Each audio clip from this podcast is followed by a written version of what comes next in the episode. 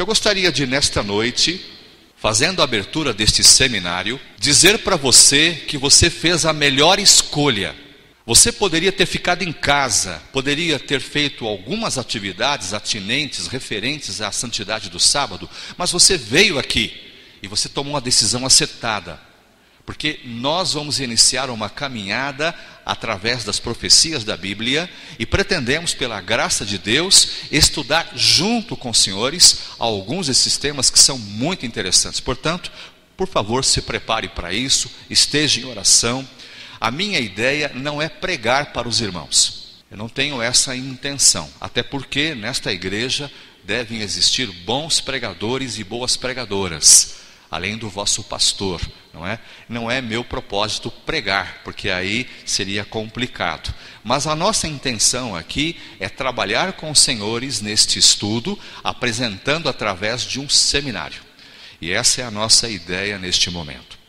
Eu gostaria de, sem mais delongas, convidá-los para que abríssemos, abramos a Bíblia Apocalipse capítulo 1, Apocalipse capítulo 1 e o verso 3. Todos encontraram? Quem encontrou, diga amém. amém. Quem não encontrou, diga misericórdia.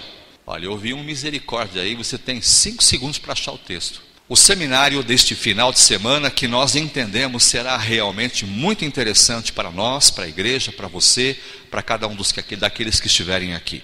O texto está na Bíblia e está projetado aqui na tela. Então, em respeito ao que está projetado, nós vamos ler.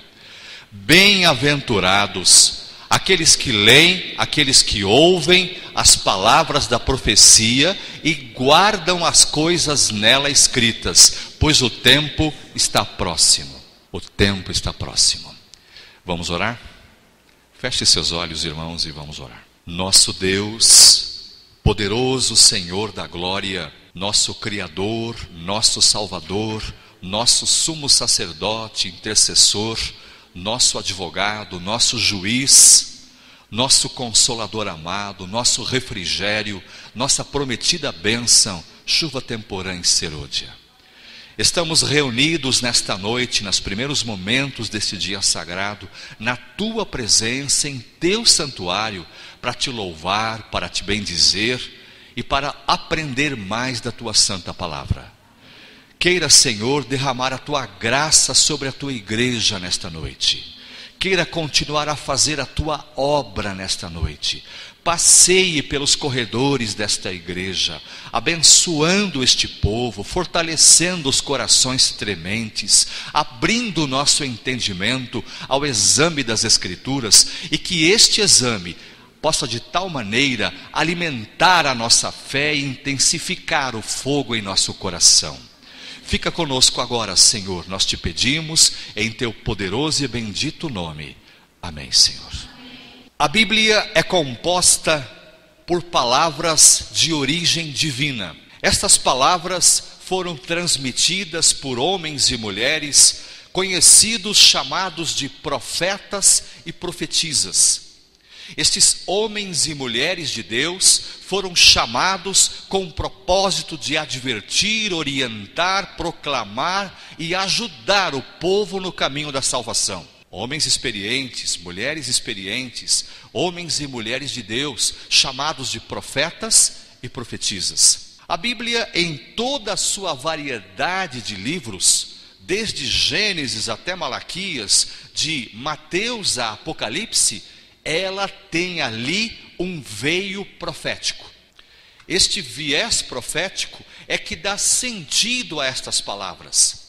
Nós encontramos na Bíblia toda orientação que nós precisamos. Não precisamos encontrar em nenhuma outra literatura aquilo que queremos, aquilo que necessitamos, a não ser na palavra escrita de Deus. Portanto, a Bíblia se torna a voz de Deus escrita para nós, é o pensamento de Deus para nós tornado escrito e claro. E ele usa esta este expediente de comunicação para falar conosco através de seus profetas e profetisas.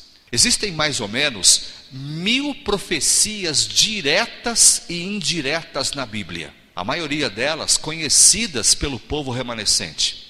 Apenas uma quantidade pequena ainda está por ser estudada mas uma boa parte já bastante conhecida. E é interessante que essas profecias abrem o caminho para que nós possamos compreender os grandes pontos importantes que marcarão os eventos finais. Não podemos deixar de estudar a Bíblia dentro da ótica profética, porque nós somos o povo da profecia. Esta é uma igreja que não é maior, nem melhor, nem, nem, nem mais importante do que outras, mas que nasceu com um propósito, nasceu com um objetivo. Esta igreja nasceu simplesmente para cumprir Apocalipse 10. Somos o resultado dessa profecia de Apocalipse 10, que fala com que fala de que um remanescente surgiria para proclamar, proclamar ao mundo verdades alusivas ao fim deste planeta. Então, somos diferentes. Não somos melhores do que ninguém, mas somos diferentes porque há uma missão, há um propósito. Dois seres são apaixonados por esta igreja: Jesus e o diabo. A paixão de Jesus é para salvar, a paixão do diabo é para destruir. Somos o alvo de um conflito que começou no céu, se arrastou pelo universo e acabou terminando neste planeta. Somos a consequência desse, desse conflito. E por essa razão, esta igreja passa a ter importância ímpar, porque aqui, nesta igreja, para este povo e para este tempo, são as profecias definidas. Portanto, irmãos, precisamos conhecer a palavra de Deus. E agora, eu quero levá-los para o texto inicial dessa jornada que vai terminar domingo. Vamos começar agora. O senhor mantenha aí, daqui a pouquinho a gente trabalha com a, o visual. Vamos abrir a Bíblia, por gentileza, no livro de Atos, no capítulo 1. Você estava em Apocalipse, agora o irmão, a irmã, por gentileza, vai a Atos, no capítulo 1. Livro muito conhecido, texto extremamente conhecido da amada igreja. Vou fazer aqui uma leitura muito breve para que os irmãos possam ter ciência de onde nós vamos entrar. Atos no capítulo 1. Todos encontraram? Posso ler? Pode ser? Então, por favor, vai acompanhando aí na sua Bíblia. Desta vez, embora não sei se vai projetar na tela ou não, mas eu vou usar aqui a, a Bíblia de papel. Vamos lá. Fiz o primeiro tratado, ó Teófilo, acerca de tudo que Jesus começou não só a fazer, mas a ensinar. Quem está falando isso é o médico e evangelista Lucas. Até o dia em que foi recebido em cima, depois de ter dado mandamentos pelo Espírito Santo aos apóstolos que escolhera aos quais, também depois de ter padecido, se apresentou vivo com muitas infalíveis provas, sendo visto por eles por espaço de quarenta dias e falando do que respeita ao reino de Deus. E estando com eles, Jesus determinou-lhes que não se ausentassem de Jerusalém, mas que esperassem a promessa do Pai, que, segundo ele, de mim ouvistes, porque na verdade João batizou com água, mas vós sereis batizados com o Espírito Santo, não muito depois destes dias. Aqueles, pois, que se haviam reunido, perguntaram-lhe, dizendo: Senhor, restaurarás tu neste tempo o reino a Israel? E Jesus disse: Não vos pertence saber os tempos ou as estações que o Pai estabeleceu pelo seu próprio poder mas recebereis a virtude do Espírito Santo, que há de vir sobre vós, e ser-me-eis testemunhas, tanto em Jerusalém como em toda a Judéia e Samaria, até os confins da terra. E quando dizia isto, vendo-o eles, foi elevado às alturas e uma nuvem o recebeu, ocultando-o a seus olhos. E estando com os olhos fitos no céu enquanto ele subia, eis que junto deles se puseram dois varões vestidos de branco, os quais lhes disseram: Varões galileus, por que estáis olhando para o céu? Esse Jesus, que dentre vós foi recebido em cima no céu, há de vir, assim como para o céu ouvistes ir. Então voltaram para Jerusalém do monte chamado das Oliveiras, o qual está perto de Jerusalém, à distância do caminho de um sábado. E entrando, subiram ao cenáculo onde habitavam Pedro e Tiago, João e André, Filipe e Tomé, Bartolomeu e Mateus, Tiago, filho de Alfeu, Simão o Zelote, Judas, filho de Tiago. Todos estes perseveravam unanimemente em oração e súplicas com as mulheres e Maria, mãe de Jesus, e com seus irmãos. Amém? Amém. Aleluia. Um texto muito conhecido um pouco longo, mas muito interessante. Querida igreja, amados irmãos, nosso Senhor Jesus Cristo foi para a cruz numa sexta-feira, no dia 14 de Nisan do ano 31. Nisan é o mês judaico correspondente ao mês de abril. No dia 14 de Nisan, o Senhor Jesus Cristo foi para a cruz, levado para a cruz e fora pregado na cruz às nove horas da manhã.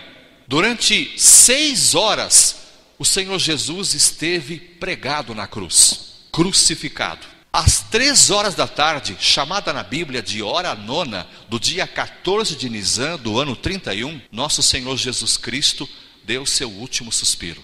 Isto trouxe uma comoção universal impressionante. Jesus, na verdade, queria morrer. Houve tentativas do diabo de fazer com que o Senhor desistisse desse propósito. Ele chegou a usar até mesmo alguns discípulos, mas o Senhor continuou no seu processo, na sua meta de morrer pela raça humana. E agora, nessa data, no dia 14 de Nisan do ano 31, lá estava o Senhor Jesus na cruz do Calvário. Ali soou a sentença de morte do diabo. Ali o Senhor Jesus desmascarou toda a obra de Satanás. Ali foi o diabo julgado e sentenciado à morte. Ali foi o diabo realmente condenado à morte eterna, como criminoso, como assassino. Mas ali na cruz, mais coisa aconteceu. Ali na cruz, a raça humana foi outra vez resgatada tirou-se das mãos do diabo aquilo que ele havia sequestrado e se trouxe de volta para o seu legítimo proprietário, Jesus. Mas na cruz houve uma outra coisa importante. Houve o resgato, o resgate da soberania divina. Tudo que havia sido dito sobre Deus, da sua suposta arrogância, caiu por terra quando na cruz Jesus morreu por nós. Então foram momentos impressionantes, incríveis. Às três horas da tarde, a hora em que o cordeirinho saía, da, saía na mão do sacerdote, vinha para o altar do holocausto e era imolado, e seu sangue era aspergido, exatamente a hora nona, três horas da tarde, Jesus deu seu último suspiro, cumprindo a profecia de Isaías 53. Interessante que vários criminosos eram crucificados e levavam até mesmo três, quatro, cinco dias para morrer, mas o Salvador morreu em apenas seis horas. Agora, ele descansa na sepultura no dia 15 do mês de Nisan, mês de abril, correspondente para nós. E na madrugada do primeiro dia da semana, qual é o primeiro dia da semana? Qual é? Domingo. Na madrugada do primeiro dia da semana, Aquele que não cometeu pecado, sai agora do sepulcro. E naquele momento importante, a palavra declara para nós que havia ali uma quantidade de soldados romanos velando aquela sepultura. Havia um selo do governador de Roma. E tudo aquilo foi rompido, a pedra foi movida, e o poderoso anjo, aquele que ministra diante do trono, que é o regente do coro angelical, que assumiu o lugar de Lúcifer quando este caiu, este poderoso anjo Gabriel desce e agora ele simplesmente comunica a ordem da divindade para Jesus. Não foi o anjo que ressuscitou Jesus. Ele diz: Teu pai te chama. Mas como a parte divina de Jesus não podia morrer porque não pecou, a divindade de Jesus agora é totalmente aflorada. E ele sai da sepultura em glória e majestade. Ele sai para que a sua igreja seja, fosse vitoriosa, para que você vencesse, para que a sua promessa se cumprisse e para que um dia ele pudesse voltar de novo. Quando ele sai da sepultura, irmãos, alguns momentos depois, algumas mulheres discípulas chegam próximo a ele e querem, ao, ao, ao reconhecerem ao mestre, querem adorá-lo. E ele diz o seguinte: Não me toque, porque ainda não subi, subi para o meu pai. E naquele mesmo dia, 16 de Nisan, do ano 31 da nossa era, correspondente ao mês de abril do nosso calendário, o Senhor Jesus Cristo vai ao céu, apresenta o sacrifício que ele fez pela raça humana o sacrifício é todo ele estudado, analisado por completo. Três coisas importantes eram procuradas no sacrifício: se não houve pecado, se o caráter de Deus tivesse foi, foi vindicado e se o diabo foi sentenciado à morte. Os três pontos foram cumpridos. E agora, naquele mesmo domingo, o Senhor Jesus volta e se apresenta para os dois discípulos que iam para a cidadezinha de Emaús. Você conhece a história, não conhece? É assim mesmo que eu estou falando? Está tá conferindo com o que você sabe? É isso mesmo? Os senhores conhecem o encontro. Depois de ter estado no céu, atravessado todo o universo, atravessado milhões e milhões e milhões de galáxias, com bilhões e bilhões de planetas, com bilhões e bilhões de civilizações perfeitas criadas por Ele mesmo.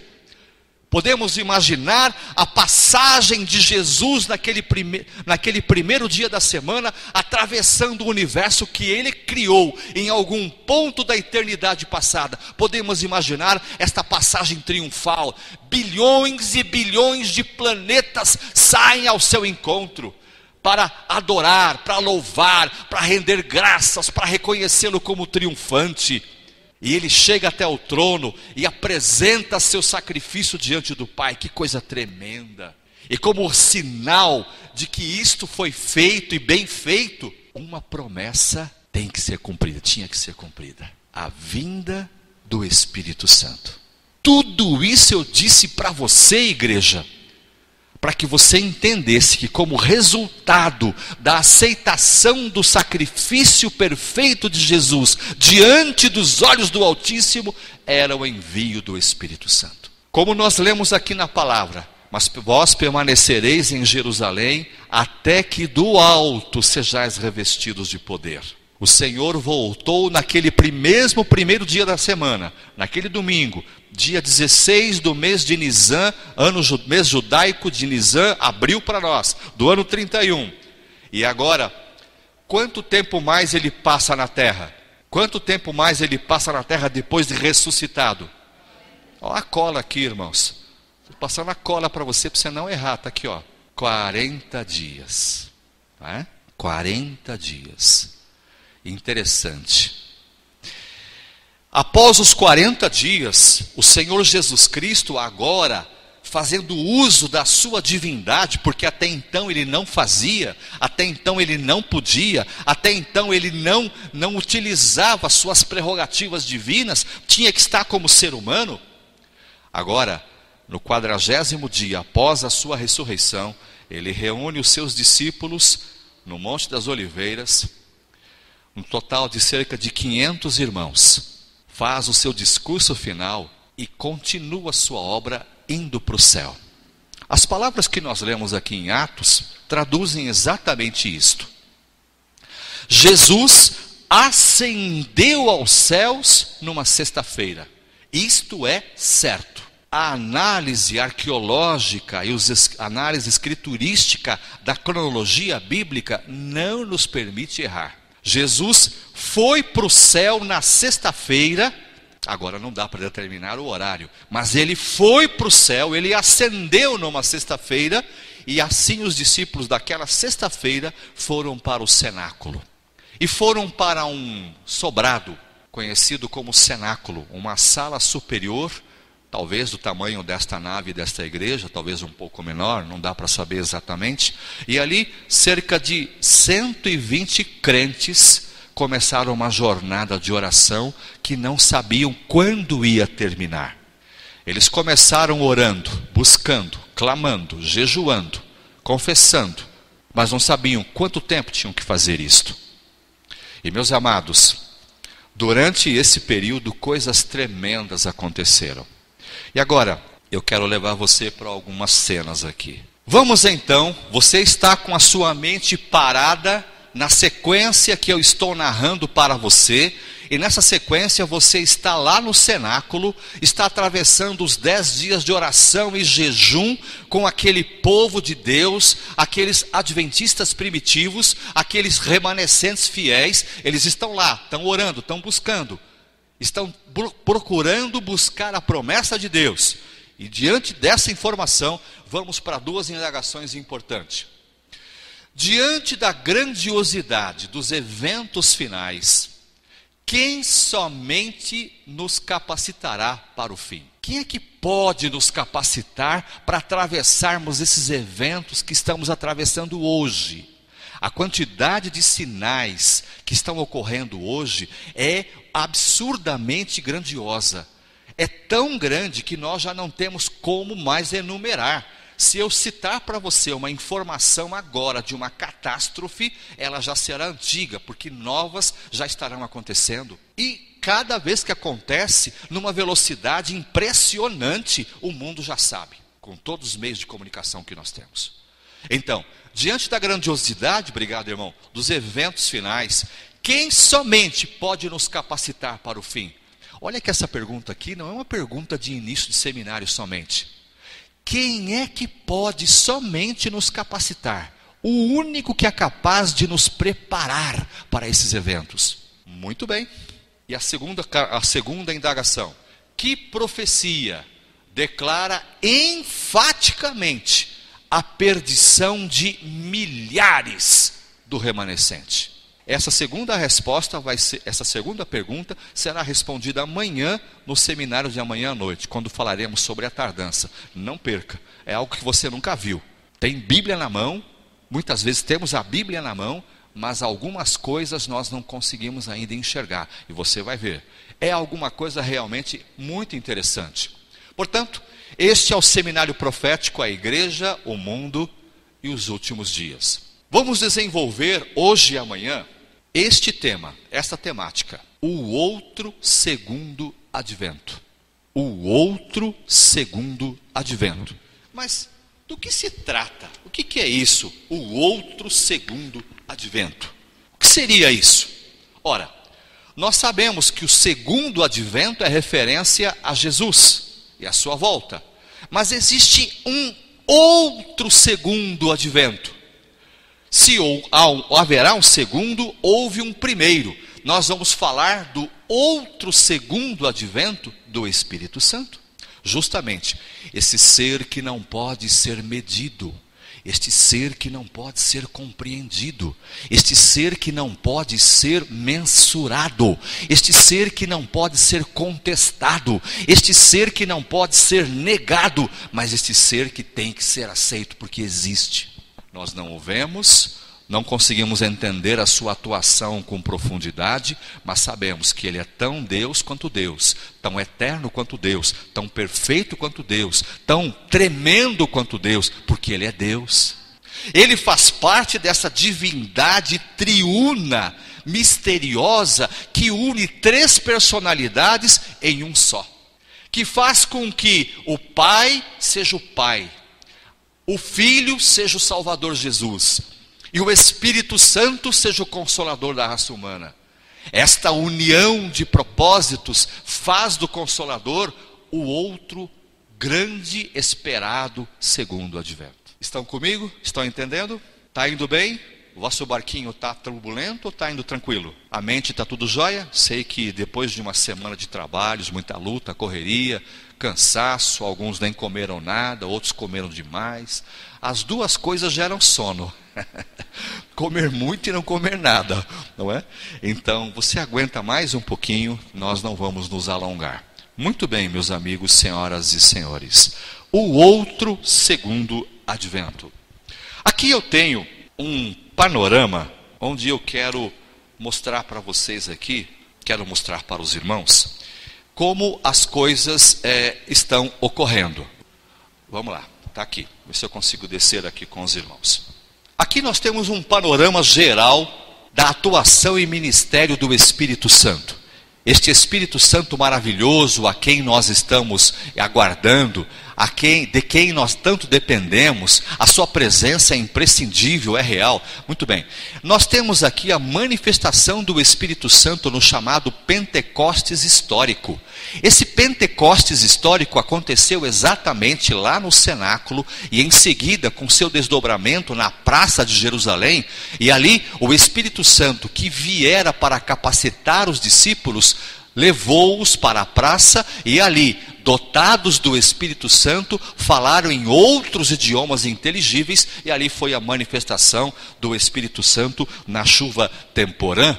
Este ministério do Espírito Santo, que começa na era apostólica, avança pela Idade Média, mantendo homens e mulheres fervorosos, mantendo bolsões de resistência ao mal, ao pecado e ao diabo, mantendo igrejas fortes, se bem que é, escondidas nas montanhas durante a Idade Média, este, este poder do Espírito Santo na chuva temporã, não é isso? Esta obra capacitadora do Espírito Santo manteve milhares de irmãos fervorosos que acabaram dando a sua vida por causa da verdade pura, verdadeira esta obra do Espírito Santo na chuva temporã alcançou a reforma protestante, moveu homens como Zwinglio, Loeco Lampadius, Lutero.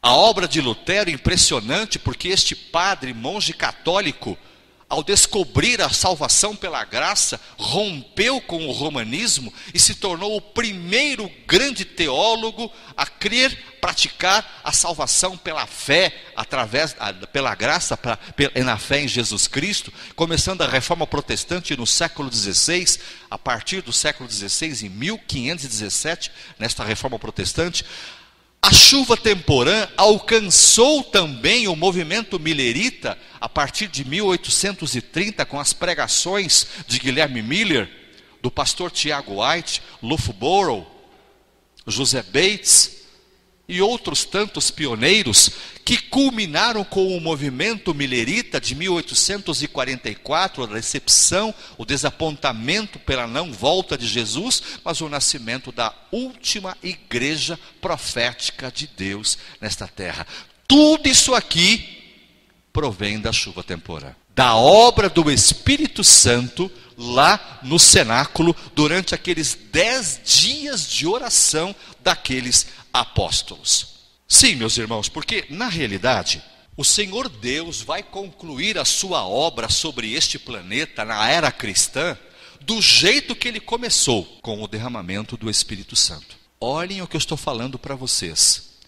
O Senhor Jesus vai terminar a sua obra neste planeta da mesma forma que ele começou, com o derramamento do Espírito Santo. Esse Pentecostes por vir que nós estamos esperando, este, este derramamento do Espírito Santo, ele vai ser profundo, vai ser assombroso, vai ser abarcante, vai ser alguma coisa jamais visto, entendido e compreendido, vai ser uma obra de escala mundial, vai ser superior à era apostólica. Você acredita nisso? Quem acredita, diga amém. amém. Eu creio, irmãos. Eu creio, não é porque você crê ou eu creio porque eu tenho que crer, porque Deus falou que vai ser assim. Porque Jesus prometeu que vai ser assim. A obra do Espírito Santo nesses momentos finais será muito mais abundante. Esta era por vir esta era futura, próxima, que nós vamos ver amanhã, que já estamos vivendo no momento dela, será realmente grandiosa. Eu quero convidar você para abrir a sua Bíblia em Apocalipse no capítulo 18. Por favor, abra sua Bíblia em Apocalipse. Você está com a Bíblia aberta em Atos e agora você vai para Apocalipse 18. Lá no finalzinho da Bíblia, Apocalipse capítulo 18 e os versículos de 1 a 3. Apocalipse 18, versos 1 a 3. Tudo bem? Todos encontraram? Tá tudo jóia? Quem encontrou, diga amém. amém. Apocalipse 18, versos 1 a 3. Eu vou ler e a amada igreja vai acompanhando aí. Olha o que diz aqui. E depois destas coisas, vi descer do céu outro anjo. Quem é que está vendo?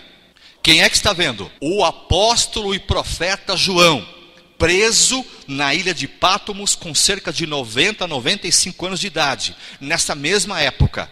Ele está tendo uma visão incrível, a visão do Apocalipse numa sequência de vários sábados. E olha o que ele vê. Depois dessas coisas, vi descer do céu outro anjo, que tinha grande poder, e a terra foi iluminada com a sua glória. E clamou fortemente com grande voz, dizendo: Caiu, caiu a grande Babilônia, e se tornou morada de demônios, e abrigo de todo espírito imundo, e refúgio de toda ave imunda e aborrecível. Verso 3: Porque Todas as nações beberam do vinho da ira da sua prostituição. Os reis da terra se prostituíram com ela, e os mercadores da terra se enriqueceram com a abundância de suas delícias. Ora, irmãos, este texto daria margem para falarmos aqui uma semana de oração inteira. Mas aqui o que é importante para nós entendermos que João percebe que ao final da proclamação da tríplice mensagem angélica, um outro anjo sai do trono, vem para a terra e o resplendor, não dele, mas o resplendor da mensagem dele, ilumina toda a terra. Este resplendor é derivado do poder da mensagem que ele está trazendo. E que mensagem é essa? A mensagem é a seguinte: o poder religioso que está imperando no mundo está caído, não salva. Mas este, este anjo, na verdade, não é um quarto anjo, mas é simplesmente a transmissão das três mensagens angélicas que agora avisam para o mundo que todo o sistema religioso deste planeta está falido. Ora, irmãos, quando esta mensagem de poder for proclamada no mundo, espíritos malignos vão possuir o planeta totalmente. Olha o que eu estou dizendo para você. Espíritos malignos possuirão totalmente os perdidos. Espíritos malignos vão tomar conta das nações, vão tomar posse dos governos, vão tomar posse das instituições, das empresas, vão dominar as religiões e seitas. Enquanto isso, o Espírito de Deus, o Espírito Santo, tomará posse totalmente do seu povo, da sua igreja, dos seus filhos, dos seus remanescentes, de você, de mim, de nós.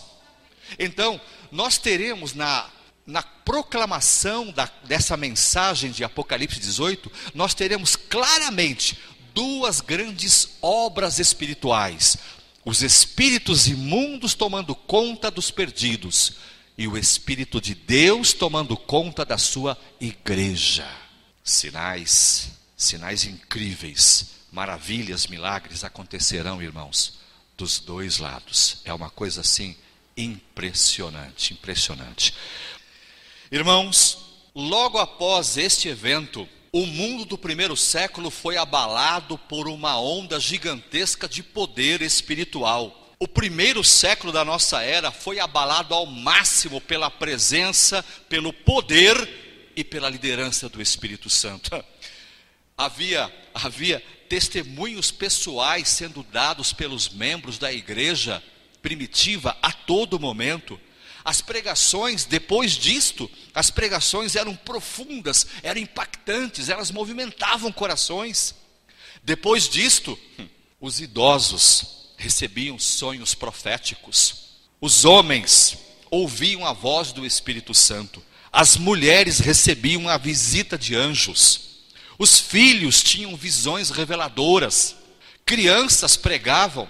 Depois disto, as igrejas inteiras recebiam o dom do Espírito Santo e explodiam de fervor. Trabalhadores, trabalhadores convertidos, impressionavam com seu exemplo. Escravos cristãos testemunhavam, soldados se recusavam a matar e sacerdotes confessavam Jesus. Tudo por causa do Espírito Santo. Algo que é possível para nós. Alguém que é possível para nós. Está sentindo a brisa desses ventiladores? Está sentindo? Está sentindo? Pois é. Este vento foi simbolizado pelo prelúdio da chegada do Espírito Santo no Pentecostes. Não podemos ver o Espírito Santo, mas podemos senti-lo assim como você sente esse vento. Você não pode mensurá-lo, mas você pode acreditar na pessoa dele. Você não consegue entendê-lo, mas você pode aceitá-lo, porque ele é uma pessoa. É algo realmente impressionante. O impacto da presença do Espírito Santo na igreja primitiva foi tão grande que países começaram a ser mudados pela cruz. Cidades inteiras alcançaram, foram alcançadas pelo Evangelho, inteiras, irmãos. No tempo de Jesus, as pesquisas arqueológicas nos relatam, e eu tenho um pequeno curso de história que me confirma isso, Havia 300 milhões de pessoas no mundo conhecido de então. 300 milhões. Pouco mais do que a população brasileira hoje. No mundo naquela época. Era a estimativa dos historiadores. Ora, a palavra diz que cidades inteiras foram convertidas, regiões inteiras foram convertidos, palácios eram convertidos, reis, governadores eram impressionados. Nos quartéis, os soldados se rendiam a Jesus. Nas fazendas, as pessoas só falavam de Jesus. Nas praças, o povo alvoroçado só falava do Messias. Nas casas havia amor, havia união, fraternidade. Os templos pagãos eram abandonados e se transformavam em templos cristãos. Olha a onda de poder do Espírito Santo. Nos portos havia uma enxurrada de cristãos que eram enviados como missionários, e até mesmo as sinagogas estavam sendo transformadas em locais de oração, locais de adoração. Era algo realmente impressionante. Mas o Espírito Santo mantém qualidades que são exclusivas de Deus o Pai. Deus é onipotente. O que, que quer dizer onipotente? Hein? Pode tudo, todas as coisas, em qualquer tempo e em qualquer lugar. O Espírito Santo também pode. Deus é onipresente. Não há um lugar em sua vasta criação e domínio em que ele não esteja presente. Ele está presente no céu, um vasto local que nós não temos ideia da dimensão. Ele está presente no universo, o universo gigantesco, que é apenas uma janela do céu. Ele está presente em tudo. Ele está presente neste planeta, em cada detalhe, em cada situação, em cada momento, em cada era, em cada século, em cada ponto, em cada ser humano. E o Espírito Santo também está presente. Deus está conhecedor de todas as coisas. Ele é onisciente e o Espírito Santo mantém a mesma prerrogativa, também conhece todas as coisas. Gostaria de citar esses textos e lê-los para vocês, mas infelizmente o tempo não permite que nós façamos isso. E agora, eu quero levá-los para uma passagem muito conhecida. A passagem de João, capítulo 14, verso 16, está falando da vinda do Consolador.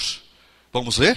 Abra sua Bíblia, por favor em João capítulo 14 e o verso 16. Você está em Apocalipse, vamos voltar um pouquinho para João capítulo 14 e o verso 16. Queira, por fineza, localizar esse texto aí na sua Bíblia, tá bem? João 14, 16. O texto sagrado diz assim: E eu, diz Jesus, e eu rogarei ao Pai. O que é rogar, irmãos?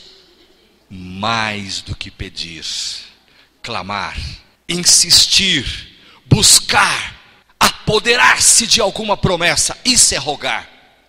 E eu rogarei ao Pai, e Ele vos dará outro consolador, para que fique convosco durante quanto tempo? Quanto tempo, igreja? Para sempre. Você crê na presença do Espírito Santo aqui? Quem crê, levanta a mão. Amém, irmãos, amém. Eu também creio, você crê, nós cremos, somos unidos por essa crença. Ora, Jesus chamou este divino ser de consolador, tão consolador quanto ele. A palavra consolador, irmãos, quer dizer convidado para ficar ao lado de alguém. Isto é consolador, convidado para ficar ao lado de alguém. Ou seja, o Espírito Santo é o nosso consolador porque ele é o nosso companheiro, Está lá, ó, você está lendo ali, ele é o nosso auxiliar, ele é o nosso advogado, ele é o nosso intercessor, ele é o nosso suplicante, ele é o nosso tradutor. A realidade é que da divindade, quem está presente em 100% aqui é o Espírito Santo. É o Espírito Santo. E é alguma coisa realmente impressionante. Ora, mas veja algumas formas pelas quais o Espírito Santo pode ser identificado, pode ser, perdão, comparado. O Espírito Santo, irmãos, é comparado ao vento. O vento sopra aonde quer, vai para onde quer, não há caminhos direcionados para o vento. Logicamente que isso é uma expressão bíblica, porque os climatologistas conseguem mapear o vento, mas não conseguem dimensionar o vento. O Espírito Santo, a obra dele é comparada ao vento.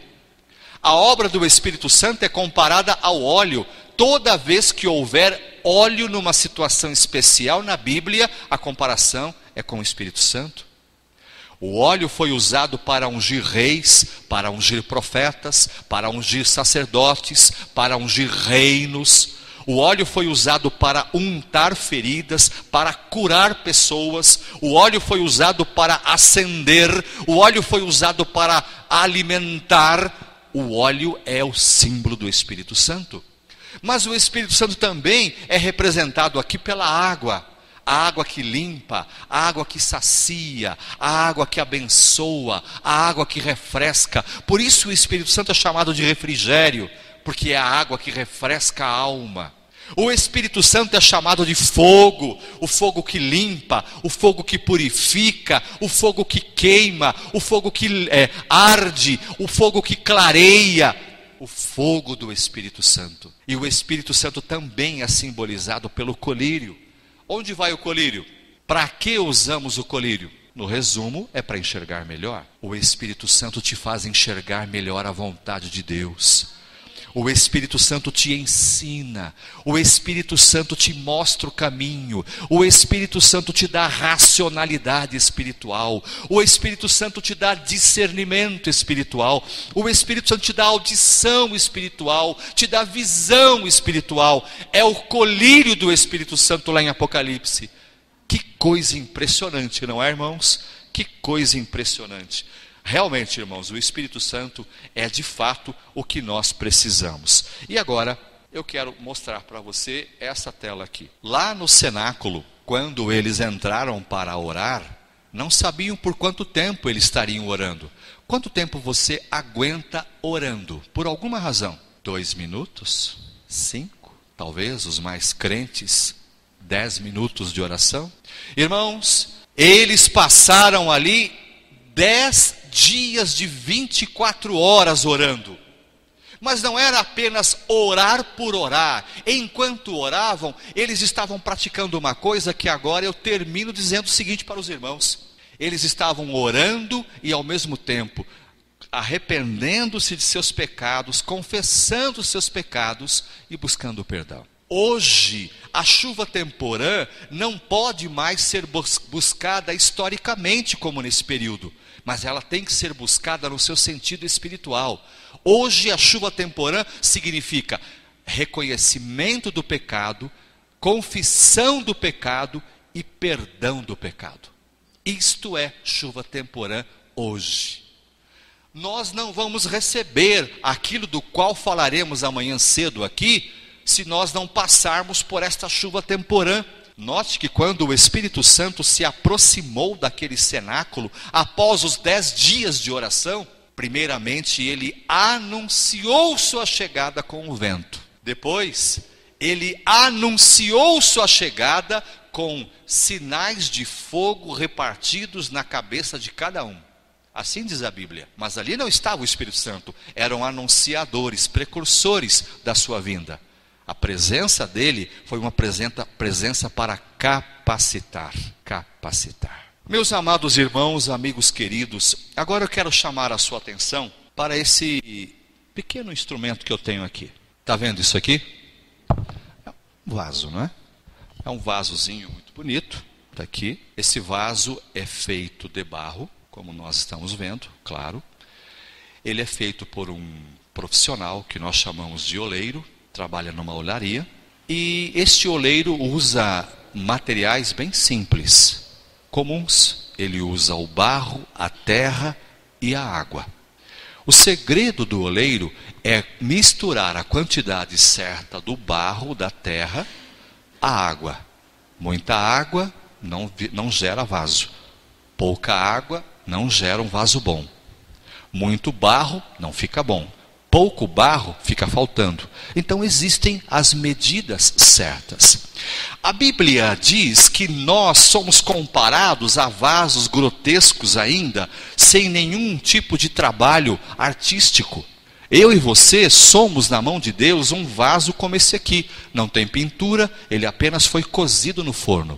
Acontece que muitos de nós somos vasos primitivos e não permitimos que o Senhor, o Espírito Santo, trabalhe para limpar as impurezas deste vaso. Existem vasos sujos, vasos com diversos é, pontos de sujeira, pedri, é, pedriscos, é, pequenos defeitos, que só podem ser corrigidos pelo oleiro na ação do Espírito Santo. Muitos de nós entramos para a igreja como esses vasos aqui, ó. Muitos. E ficamos um, dois, cinco, dez, trinta, cinquenta anos e não passamos disso aqui, porque não permitimos que o Espírito Santo faça a transformação. E quando nós não permitimos, acontece isso. Não é? Fique tranquilo, seu piso está protegido.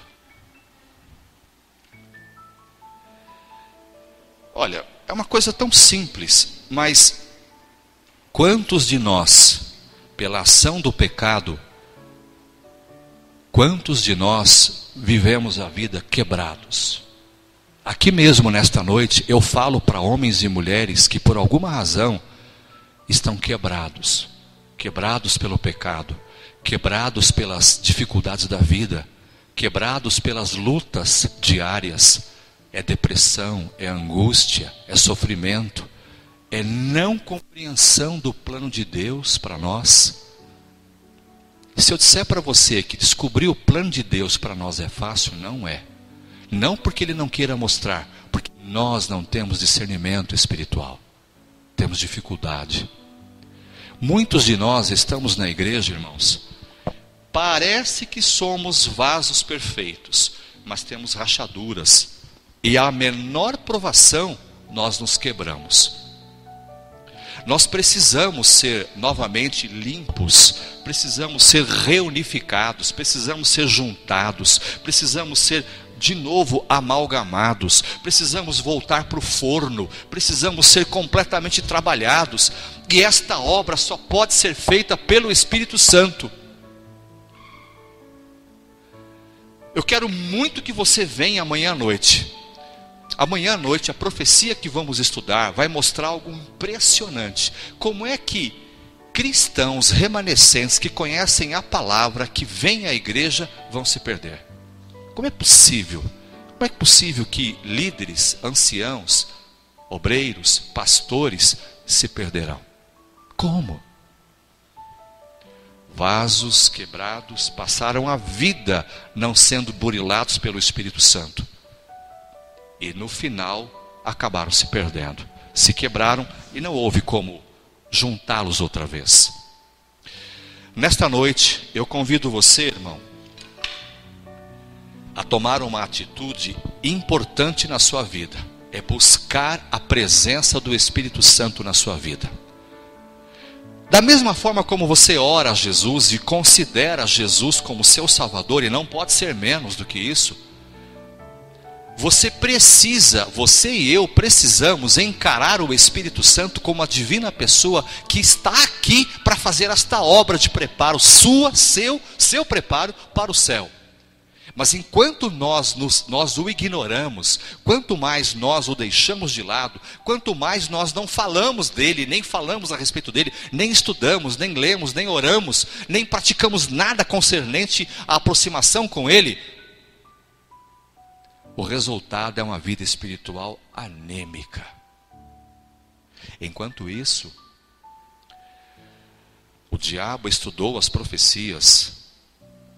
A verdade não é que ele estudou, ele conhece.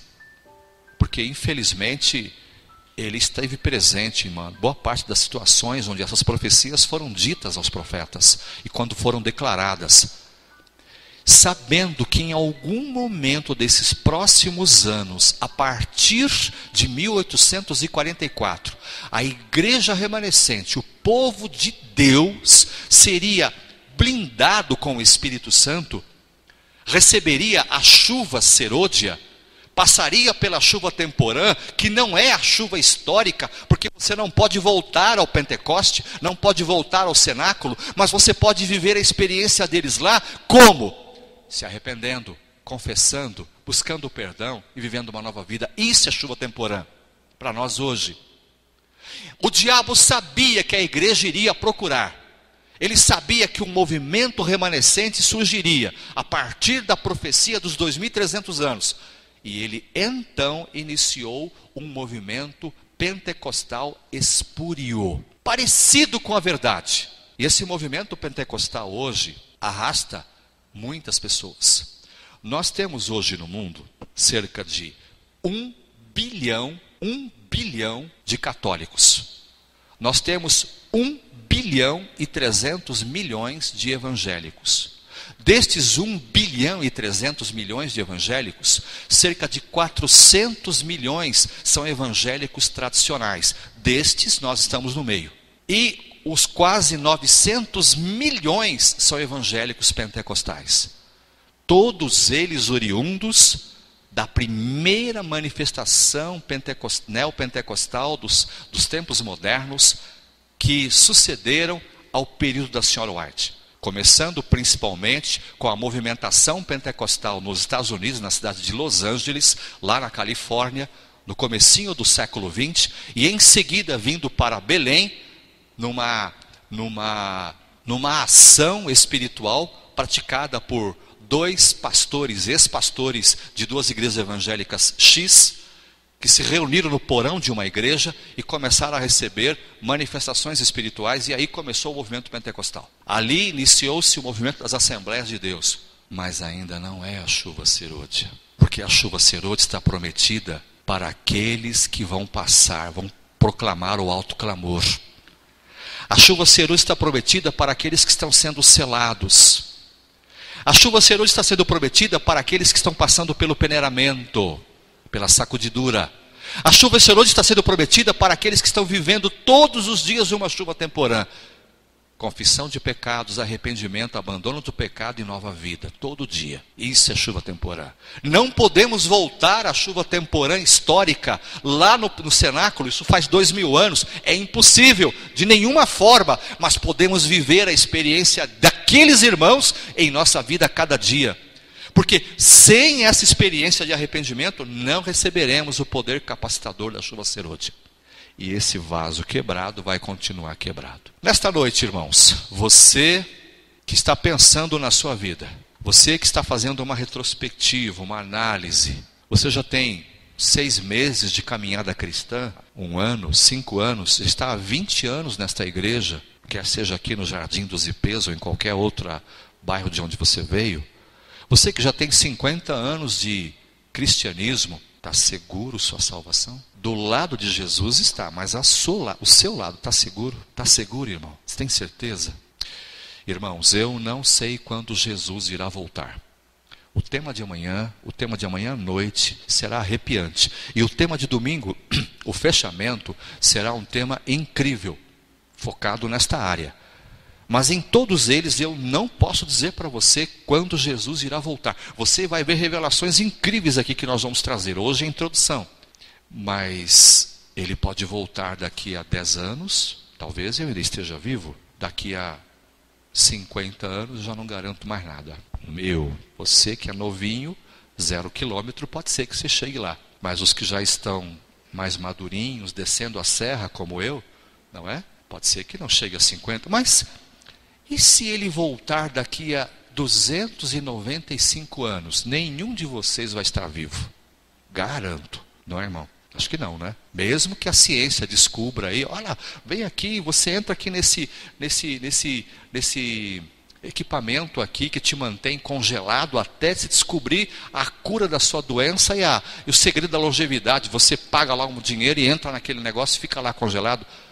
Não há garantias de que você volte à vida. Aliás, não vai voltar. Congelou, acabou. Mas existem gente que acredita nisso. Laboratórios inteiros, clínicas especializadas nisso. Eu não sei quando Jesus irá voltar, mas eu só sei que, para mim, se eu morrer daqui a cinco anos, o tempo de espera entre o agora até a volta de Jesus para mim são cinco anos. Se eu morrer amanhã, às 10 horas da manhã, e nem vier pregar aqui, que vai pregar o irmão ancião, você se vira, irmão. A minha esposa, ó, oh, o meu marido faleceu, e pisou no rabo do gato, o gato ficou com raiva, mordeu o pé dele, ele infeccionou, naquele momento ele não teve como, ele morreu pela mordida do gato alguma coisa aconteceu, eu morri amanhã às 10 horas da manhã, quanto tempo entre o hoje e a volta de Jesus para mim? Uma noite, entendeu? Porque na morte não há contagem de tempo. Você pode ficar um ano, 500 anos na sepultura, é como se uma, fosse uma fração de segundos. Então, esta é a questão da brevidade da vida. O Espírito Santo precisa reconstruir o vaso da sua vida todo dia, porque senão, irmão, sinto muito, pode ser que alguns de nós não cheguemos lá. Esta é a realidade. Eu queria dizer para você que o caminho da salvação é fácil. Ele já está garantido, mas não é nem um pouquinho fácil. Se você tem consciência disto, eu quero orar nesse momento por você. Quero orar pelo irmão, quero orar pela irmã. Mas se você de fato tem essa consciência e quer se preparar e quer buscar a presença do Espírito Santo na sua vida, por favor, fique em pé nesse momento. Amém. Deus seja louvado. Vamos orar.